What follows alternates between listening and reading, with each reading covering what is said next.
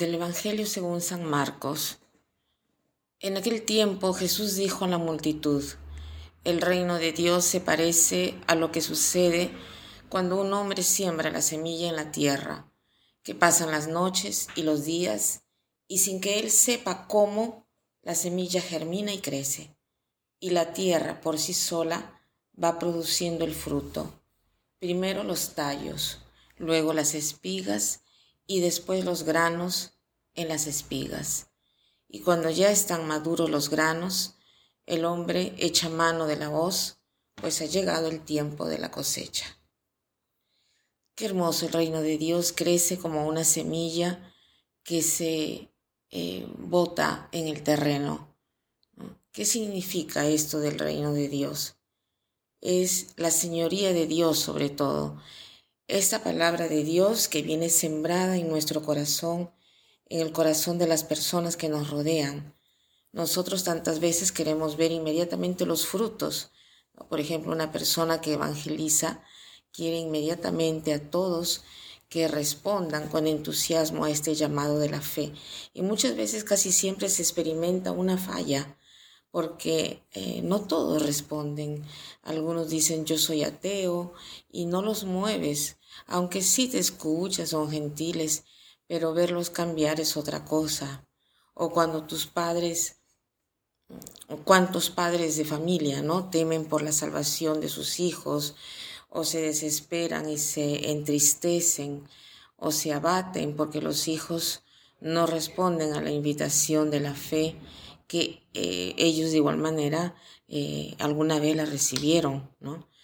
No nos preocupemos. Si nosotros hemos sembrado la palabra de Dios, esa palabra tarde o temprano dará frutos. ¿Cómo? No lo sabemos.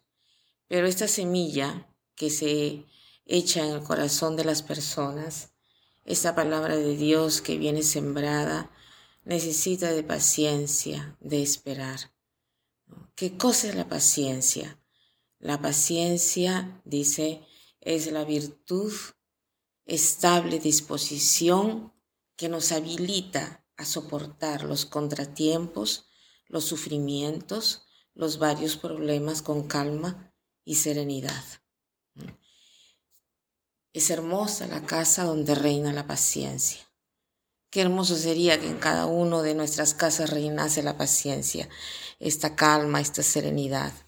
Si en nuestros trabajos reinase la paciencia, si en nuestros grupos de amigos, de parientes, de conocidos reinase la paciencia, en nuestras reuniones, ¿cómo cambiaría nuestra vida? Nos sentiríamos mejor, tendríamos tanta energía y fuerza que muchas veces esta energía y fuerza la perdemos porque perdemos la calma. Entonces debemos ejercitarnos en la paciencia. ¿Y cómo podemos hacerlo? Hoy como sugerencia les doy las tres R's. Tres R's que nos ayudan a vivir la paciencia con serenidad.